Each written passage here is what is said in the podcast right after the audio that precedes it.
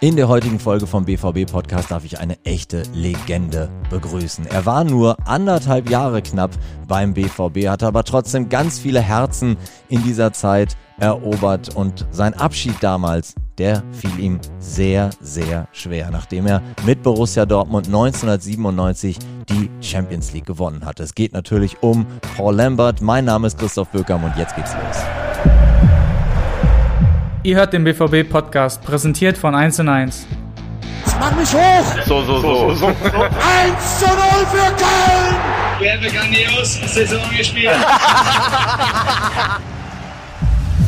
Willkommen vom Trainingsgelände von Borussia Dortmund. Äh, jeder von euch, äh, der ihn nicht kennt, Paul Lambert ist bei mir, sitzt hier im Raum. Paul, welcome. Thank you. Paul ist Schotte, mittlerweile 52 Jahre alt. Und das muss ich wirklich sagen, er war ein großartiger defensiver Mittelfeldspieler und er hat es geschafft, ja, in knapp anderthalb Jahren beim BVB ganz viele Sympathien zu gewinnen.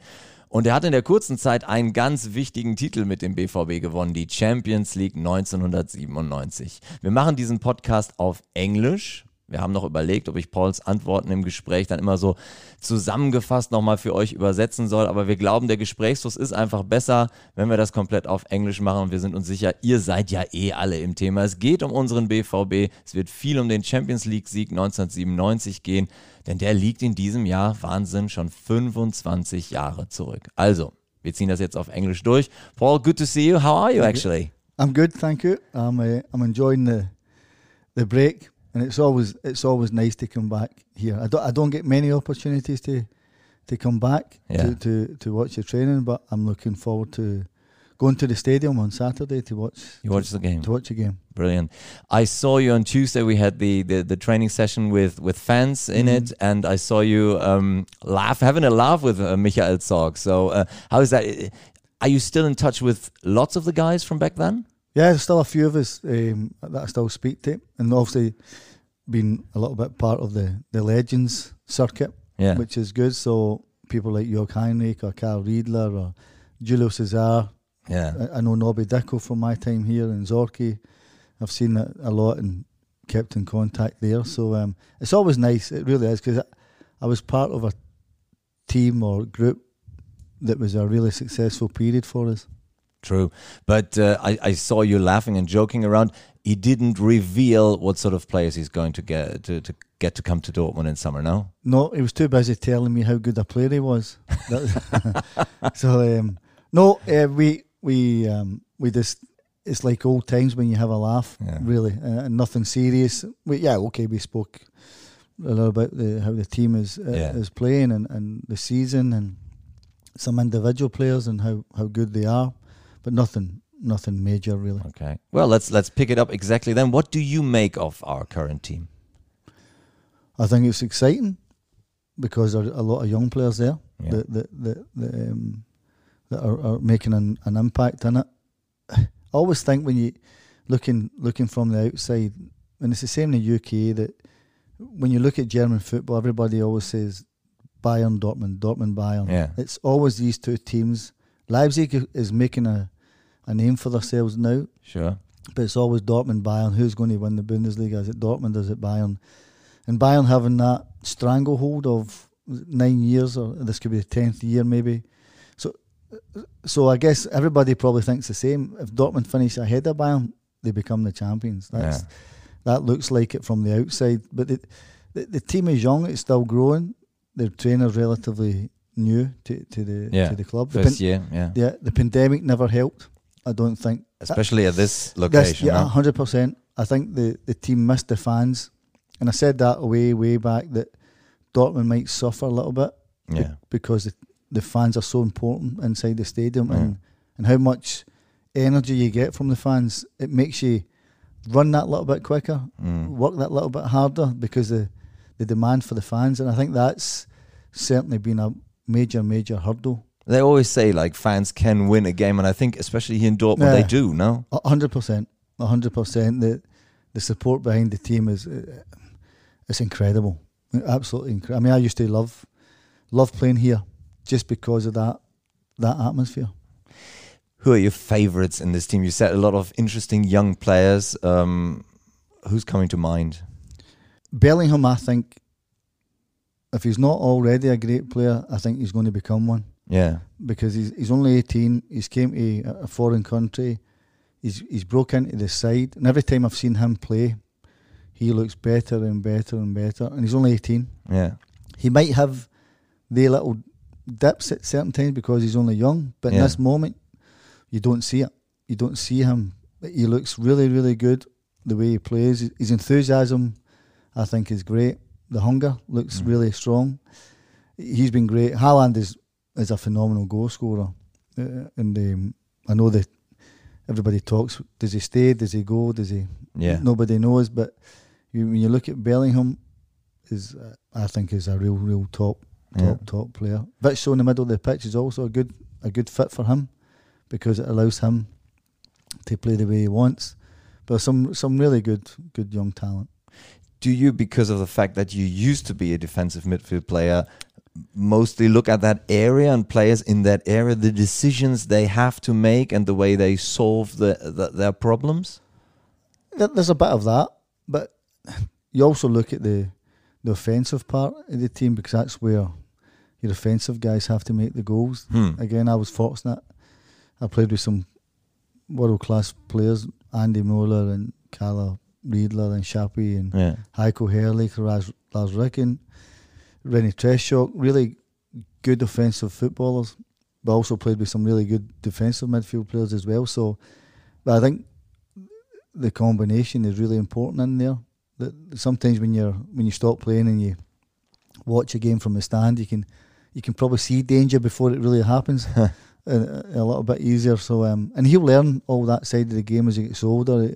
He'll get more experience and he'll start to see things that that'll be quicker. Yeah. So, but in this moment, the way he gives the team is, I think, has been incredible.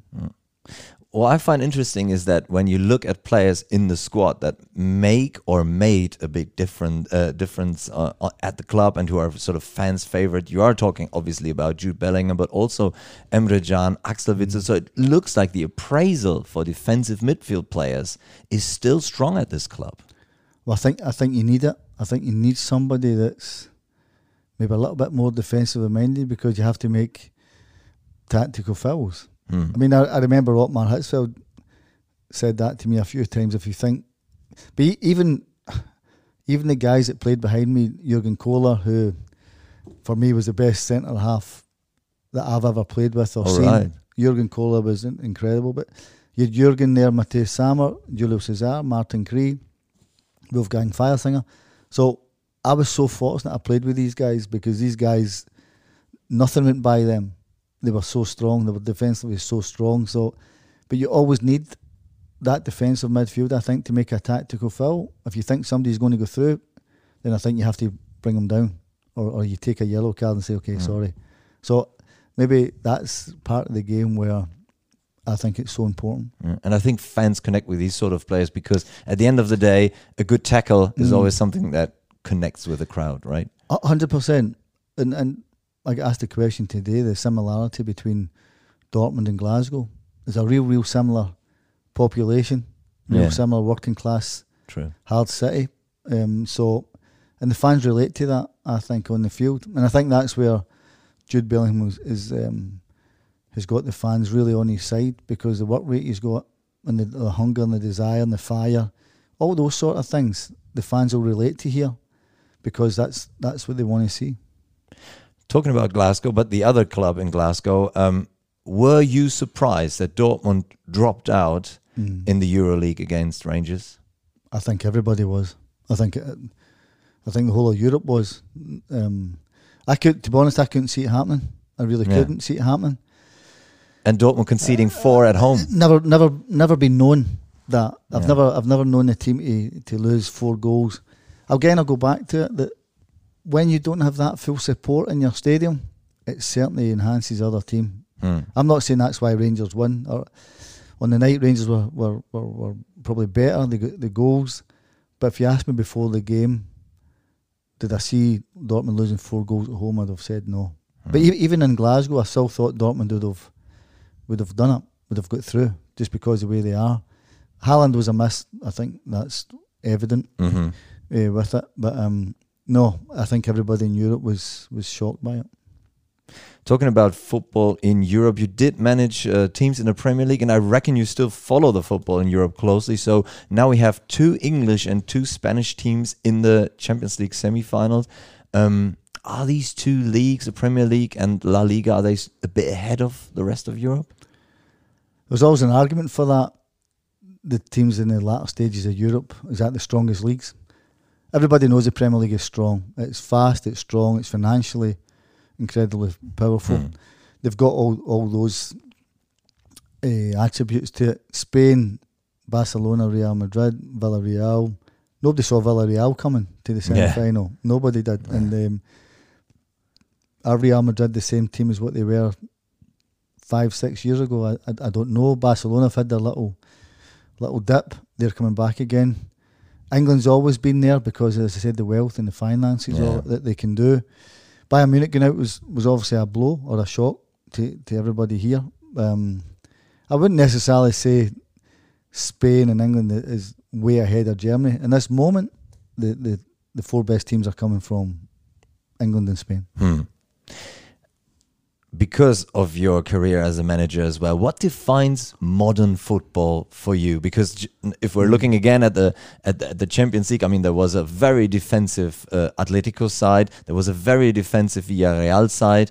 Uh, well, Villarreal went through, Atletico didn't, but um, it's not everything about pushing and, and, and, and running at the at the other opponent's goal uh, on and on and on. There are really different types of an approach to modern football right now. So, what's your approach on modern football? Do you know what? I don't think there's a right way and a wrong way to play football.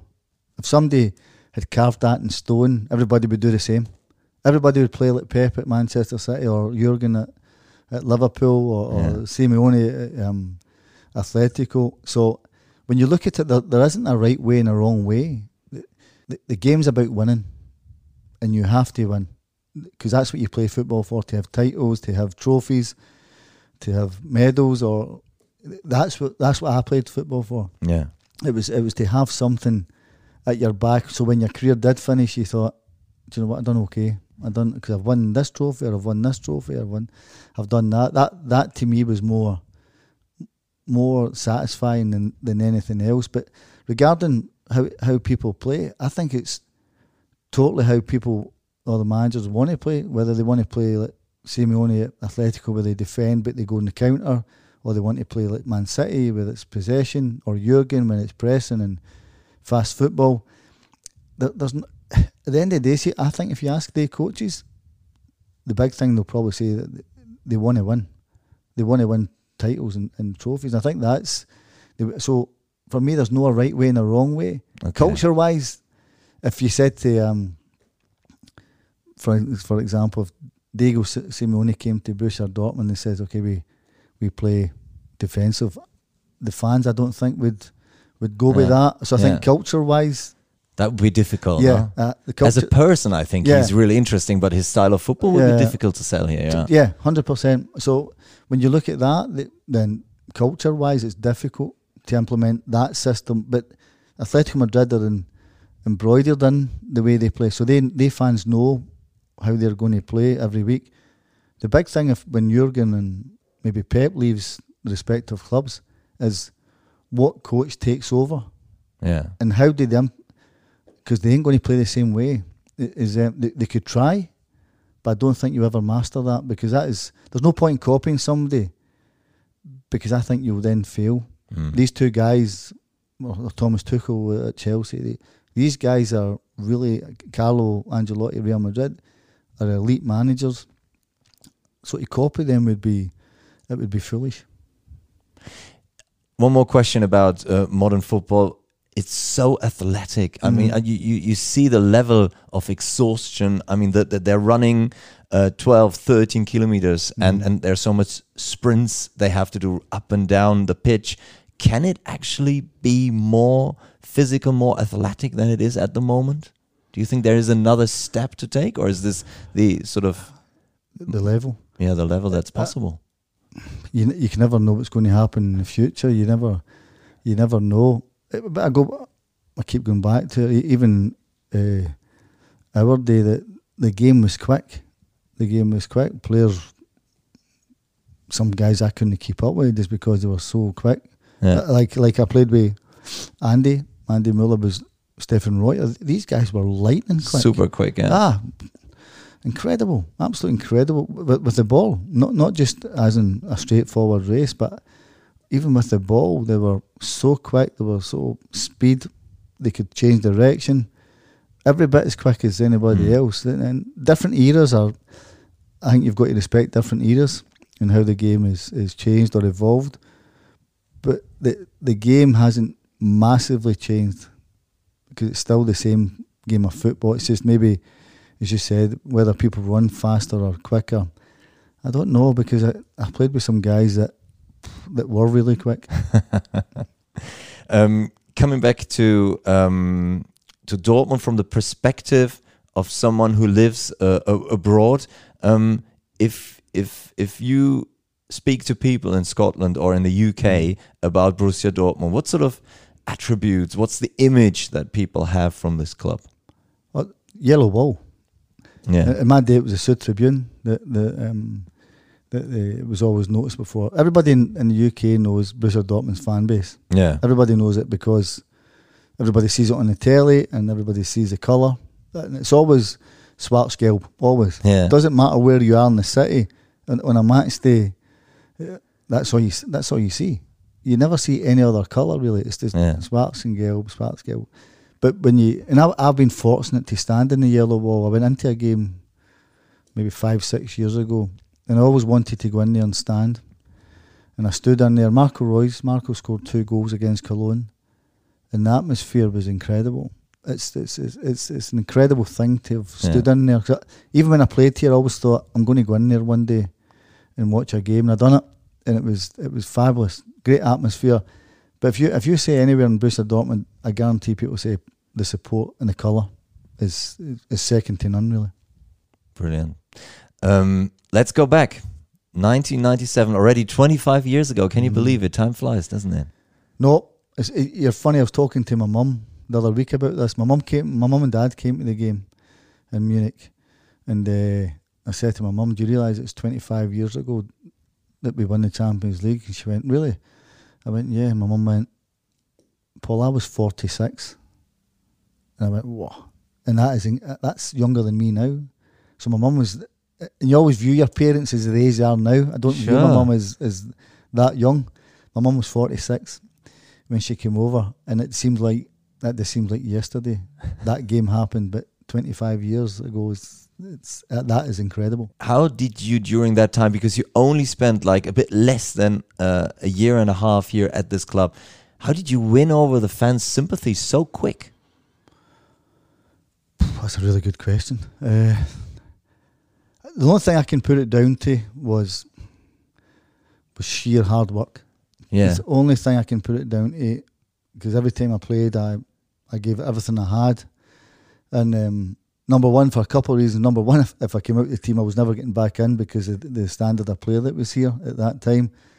Uh, and number two, I, I think, like I said to you before, the the Glasgow persona eh, of a Glasgow as a Glaswegian person, I don't think is too dissimilar to the people from Dortmund Mhm. because it's working class and it's it's um yeah the areas where Glasgow's got the areas the same as Dortmund. So I think they they saw that in me and thought yeah, he could be one of us, and I just bounced off of them because I knew that if I if I did play with everything I've got, that they would they would go with me, but I wasn't sure how good it would have been until my last game because I never ever expected what happened there.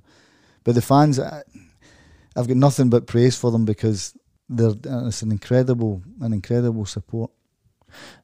I was uh, uh, uh, in the stands uh, during those years quite quite often, and I think from my perspective, what I really liked was your, I'd say, no fuss attitude. I mean, just getting the job done. Um, you did not create a lot of headlines off the pitch, primarily on the pitch. And um, do you think what do you make of that description? Does it suit you? Yeah, I never, I was never one to c- crave that limelight. Never, I was never comfortable in that that um, scenario. I would rather Andy or or Paulo or Jurgen or Chappi or Kalle have these sort of things. I, I was never, I was never comfortable with, with that environment. I was comfortable with once I was on the pitch, then I was really comfortable where, where I was and, and what I was doing and the job I had to do that that, um, that Ottmar asked me to do and the players I played with. I, I was really comfortable in that environment. Wasn't at first when I first came because I I never knew what to expect. But once I started to play, I I get comfortable with the environment and I think you're right. It's probably the best way to describe it. I knew my job, and my job was to kind of break things up or be defensive or help the guys, and then um, yeah, and and I think that's what made me comfortable here. Where I never took anything for granted that I was always going to play every single week. I knew I had to really work for it and get in the side. But and I think that's what why the fans thought, you know what, he's he's um he's he's a he's a good player. So you arrive here in the mid 90s and you have in in, in central midfield or, or, or as a defense mm. midfield players you have Michael Zorc, a living club legend mm. and you have the very flamboyant character of Paulo Sousa. Mm. So what were your expectations? I mean, how confident can you be to to to to yeah, put your foot in? I wasn't. I wasn't, and that was right from the off. I, uh, when Dortmund asked me to sign, because I, I played four trial games here, but before I actually really signed, and and it was it was on the Thursday before we played Bayer Leverkusen. Ottmar wanted me to stay, and I said great, but my mind was open to. Okay, I might not get a game here every week. I might not get in the team, but I'm going to come and learn. One, learn a new language, learn new culture, l- learn a different type of football, and and that was my mindset. But Paulo's knee wasn't in good condition for, for the start of the season, and uh, Ottmar told me he says, "Paul, if if Paulo's okay, he'll play against Bayer Leverkusen. And if he's not okay, then you play." And then it was just from there that I never came out of the team, and Yeah. then I made it my own, and all of a sudden, all of a sudden, you became one of the, the Dortmund people. I think you became one of the fans, or you became one of the the team. And Ottmar never took me out of the team. I was always there, and then probably Zorki and Paulo had the fight between each other to Yeah. get to get in the Yeah, team. So You were playing alongside one of them, Yeah. but not it, it wasn't you or them. Yeah, that- yeah. and that's that was it. But also, but I never took that for granted because I knew Zorki was a brilliant midfield player that boxed, that could score goals, and Paulo was clever, and, and, and he was. I think he was Serie A's Player the Year the, the year before, and he'd mm-hmm. won the Champions League before. Exactly, yeah. So I, was under no illusions how difficult that was going to be, but the way it worked was, yeah, probably Zorki and Paulo probably had the fight rather than myself. True. Looking back at 97, especially now with the anniversary, I think everyone is uh, thinking of those two Riedler goals, of that stunning goal by Lars Ricken in the final. But I mean, the Champions League campaign, that was obviously much more than this one game. So, um, coming back to the start of the seasons, what were your hopes for that European, for that Champions League campaign? Was Borussia Dortmund, from your point of view, a real title contender? Yeah, on on both fronts, and and, and I've also, I've said that in interviews before. That team in that era, I think it would have held its own in any company. I know Juve were probably the, the final favourites, but in a final, anything can happen, Hmm. and it's on that given night that. But when when I looked at the Dortmund team, you, you had guys that had- played in World Cups that had won the World Cup, guys mm. that had won Bundesliga titles, or guys that had won Serie A titles. So the company that we were in, in my own eyes, was it's going to take one hell of a team to beat us. And I remember saying to Carl Riedler one day, we beat Auxerre, and Auxerre won the last scored. And I remember coming back in the plane, I said, we're going to win something this year. Whether it's a league or whether it's a Champions League, we'll definitely win something. And that, and I just had that feeling because the team was so, so good and so so strong. I mean, for you, I can only guess that um, a fixture in the in the semis against Manchester United that must have been a special thing. I mean, Manchester United, the team with Schmeichel in goal, Beckham, and of course Cantona. I mean, what were your what was on your mind before those two games?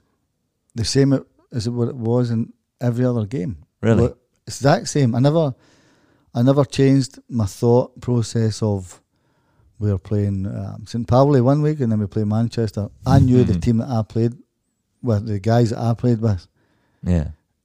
teams should, should probably worry about us a bit more rather than us worry about them because I just, I, you have a feeling sometimes, you know, you have a feeling that, that the team that you're playing with, it's going to be one hell of a team to beat you. And that's always a feeling I had here. I, I, never felt inferior to any player, individual, or any team.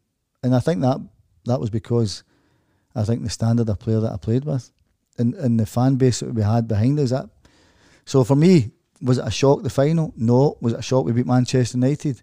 No. And you're quite right what you says. We, we were injury stricken in that first game. Yeah. It was incredible the, the injuries we had. I mean, Yeah, just just just uh, saying some in the lineup uh, for the first game was Mhm. Feiersinger, Kree, Tretschok, Herrlich. Um, they they did come off the bench, but um, you still managed to, to, to win both games. Y- Yeah, and even over in Manchester, I think Jurgen came. I think Jurgen came either late at night the night before, Yeah. or he came the morning of the game.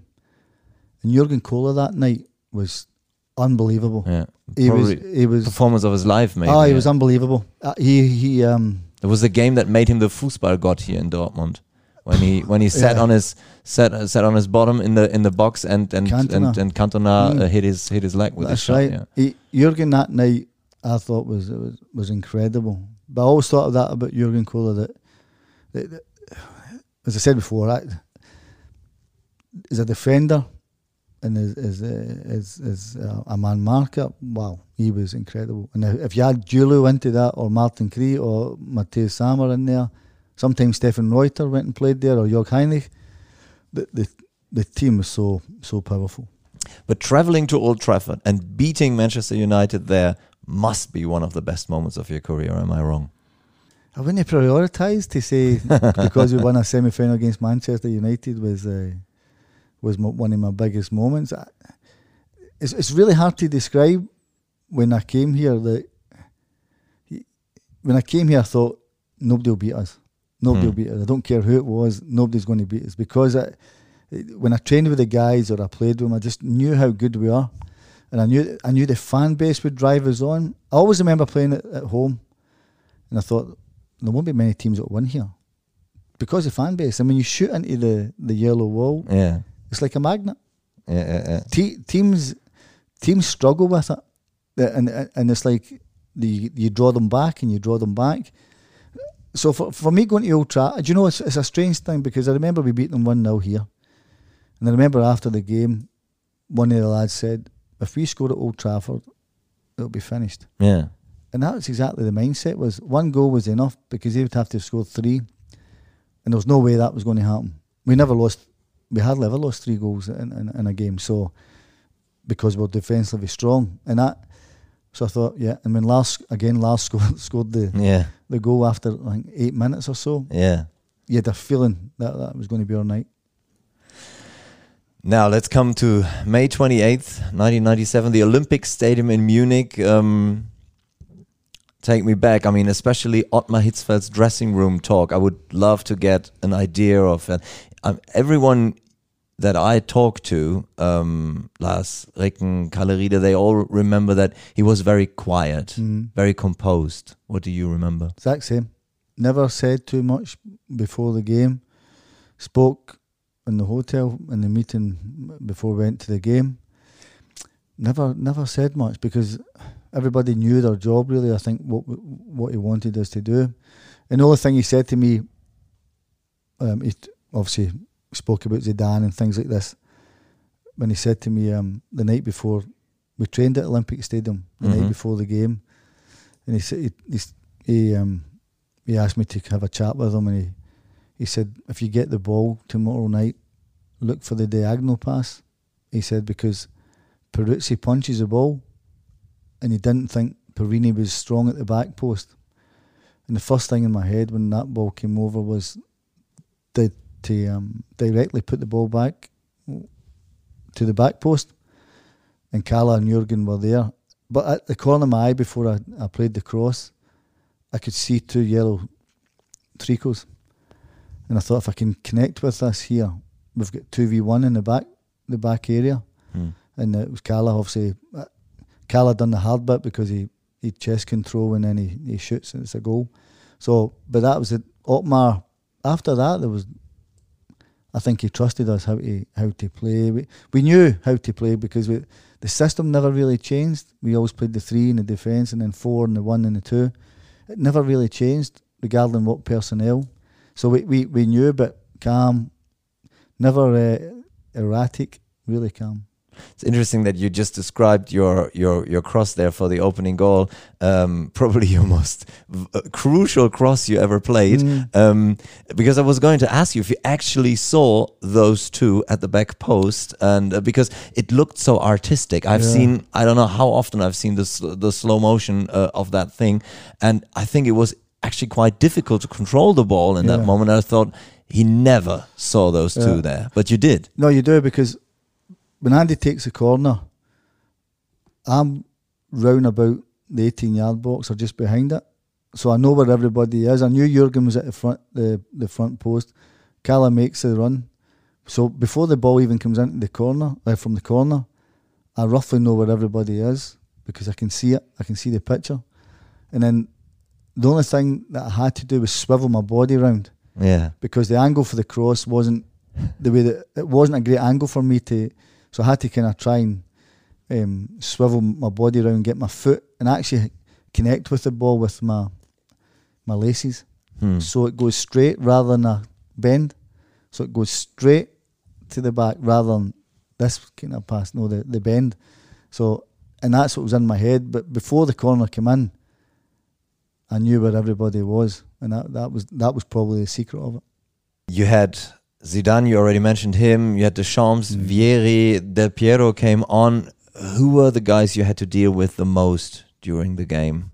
Oh, Zidane. Zidane was the one that, that um that Paulo and I actually we, we actually we actually changed over. Um, Ottmar would always say to me, "Just be wary where he is," and, and but Jurgen and people like that um, and um, Martez, they always kept me right as well. So, but Paulo and I actually change Hmm. um, after about 10, 15 minutes uh, because Dan was starting to play everywhere like a playmaker. really. Okay.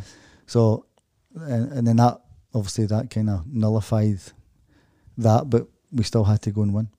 What do you remember of the of the night? I remember the fans were pretty angry because every pub in, in Munich was already closed, so they had to go all the way back to, to Dortmund to I don't know celebrate that in the early early hours in mm. Dortmund. But but what was the night like? Well, the, the scenes after when the final, you know, when when Lars scores the first, the third goal, and I remember Juve had to take the kick off again, and you could see it in their faces; they were never coming back.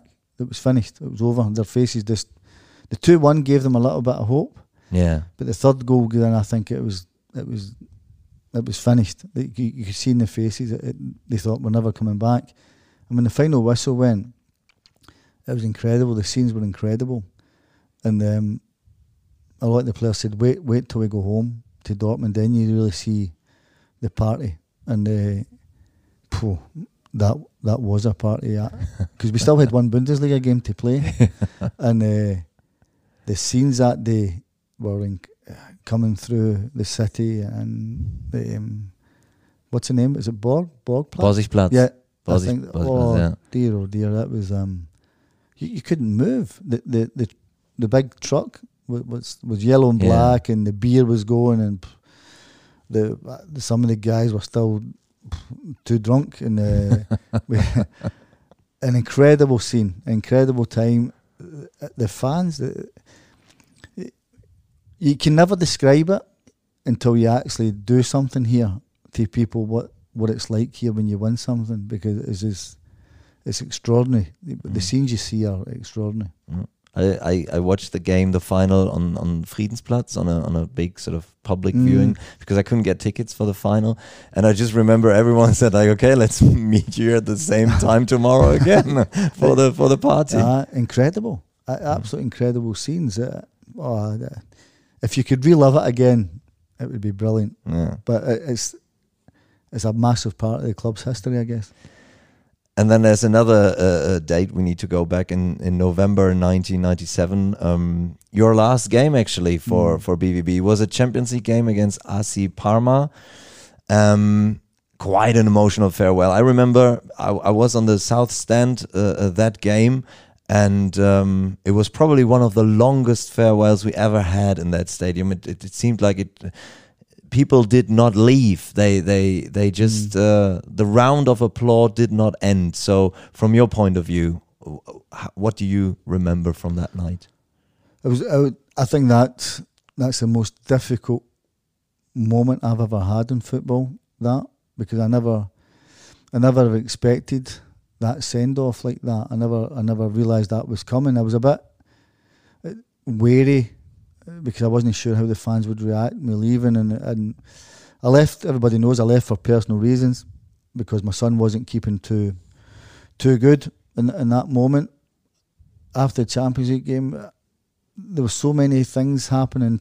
Teams wanted to take me away, and, and I said, no, I'm really happy in Dortmund. I don't need to move. Hmm. Why would I want to move from a club that, that the fans love you and, and the team is going good? And uh, I, there was nothing. There was nothing for me to say I'm going to go because I want more money or I want. That, that was never the case. My son wasn't keeping too well, and we had to make the decision: do we go back? And the Josef Schneck, who was obviously the PR guy here Yeah, in my time, says, Paul, I think it's better you tell the fans that y y- the night before you that you're going to go. And um, we done it. And then before the game, he asked me, listen, I think if you hold up this kind of banner thing, yeah, f- huge sign. Yeah, yeah, can you um, say thanks? So I done that.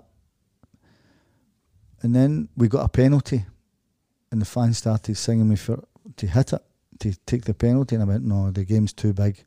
Andy, Andy scores, Andy Möller scores, and then if, I think about five, ten minutes before the end of the game, I could just hear my name, and I'm thinking, oh, what they, are they criticising me, or I don't know what's coming here, and then uh, after the game, oh, I've never, I've never experienced that. And I went round the stadium to say goodbye, and the the Südtribüne. I saw people crying in there when I stood there and watched it. I saw it and I thought, "What am I doing? I'm, I'm making a massive mistake here. This is too Mm. difficult here for, for me. I can't, I can't work this out. It's not, it's no, no good." And uh, I stood and I stood and watched the the Südtribüne at the time, and, and that, that was always my memory was that this is wrong. This doesn't feel right. And I went back into the to the tunnel or the dressing room, and Josef came back in. And he said, "Paul, you have to go back out. The fans aren't moving." Hmm. And he gave me a coat, and I went back out and I stood on the on the box, the Straffram, Straffram, Strafraum, yeah. yeah, and uh, and I just watched this this Südtribüne sing, and at that moment I thought, I'm going to cry here. This is getting Yeah. bit, this is getting too emotional. This and this is no good. I went in, uh, and the, the players were standing there clapping. I went in, and I went up to see Mister Meier, and he asked me one more time not to go. Uh, this was about midnight time, Yeah. twelve o'clock at night, and he said, "Paul, don't go." And I was like, "I know," and everything was right for me to stay, but the health of my son was was a more important thing Sure. with, with it. And I, I went and picked up my car at the training ground, and there was people there crying, and I went, ah, "This, this, this is inc- this is incredible." Then I go to Glasgow, and for about I would say about two months, I was catastrophic the way I played. I couldn't couldn't play, couldn't get Dortmund out my head, couldn't couldn't get the fans out my head. I just I couldn't do it, and I thought to myself, I've made a big mistake, and that wasn't fair on Celtic either, Hmm. because Celtic was going for a big season as well, and it wasn't fair. And the manager, I spoke to the manager. I said, I'm, I'm struggling with it because I can't get. And he, he, he said, "Don't worry, time will heal." And it did? And it did. okay. It did. It did heal. And then we had a really great, successful season at Celtic. But that two months after leaving here, that that was I, I wouldn't want to go through that again. But I, as I say, I never expected that farewell. That was that was um that was crazy. What what happened? Yeah. did you because we we have the the club museum reopened uh, uh, these the, these days? Did you did you have the chance to to to have a visit at the, at the club museum? Because obviously, winning the Champions League 1997, you got your place in it as well. I, I was there. Boruseum, it's called. Is that is that? It's um, in the stadium. It's in the in the in the uh, eastern northern corner. It's in the corner, is it? Yeah. Yeah. I think I've been in there a way back. I mean, so, many years ago, so I Yeah. don't know what it's. So re- they redid it completely. All right. It's more interactive, more digital now, and Okay. yeah, obviously you should go because I mean, Yeah. a legend. yeah, I might, I might, well, I might, I might do that today. yeah, actually. ahead of the ahead of the Wolfsburg game. Yeah. try that. yeah, I definitely. might, might do that. Yeah, So, as I said, you definitely earned your place in the history of Borussia Dortmund. I don't think there are many players who, who were here for less than a year and a half Mm. and, and had such an impact on, on, on the club and, and, as you said, the fans as well. So, thanks for taking the time, Paul. Pleasure. All the best for your future. thank you very much. And, uh, well, let's hope for a home win against Wolfsburg. Yeah, fingers crossed. The the guys go and yeah, get a win, and the fans, yeah, the fans will be the exact same as what they are every game. Brilliant. Thanks for Thank you very time. much. Thank Cheers. you. Das war's schon wieder. Hat's euch gefallen? Dann abonniert doch unseren Podcast bei dieser, Spotify, Apple oder Google und schickt uns eure Kommentare an podcast.bvb.de. Danke und bis bald.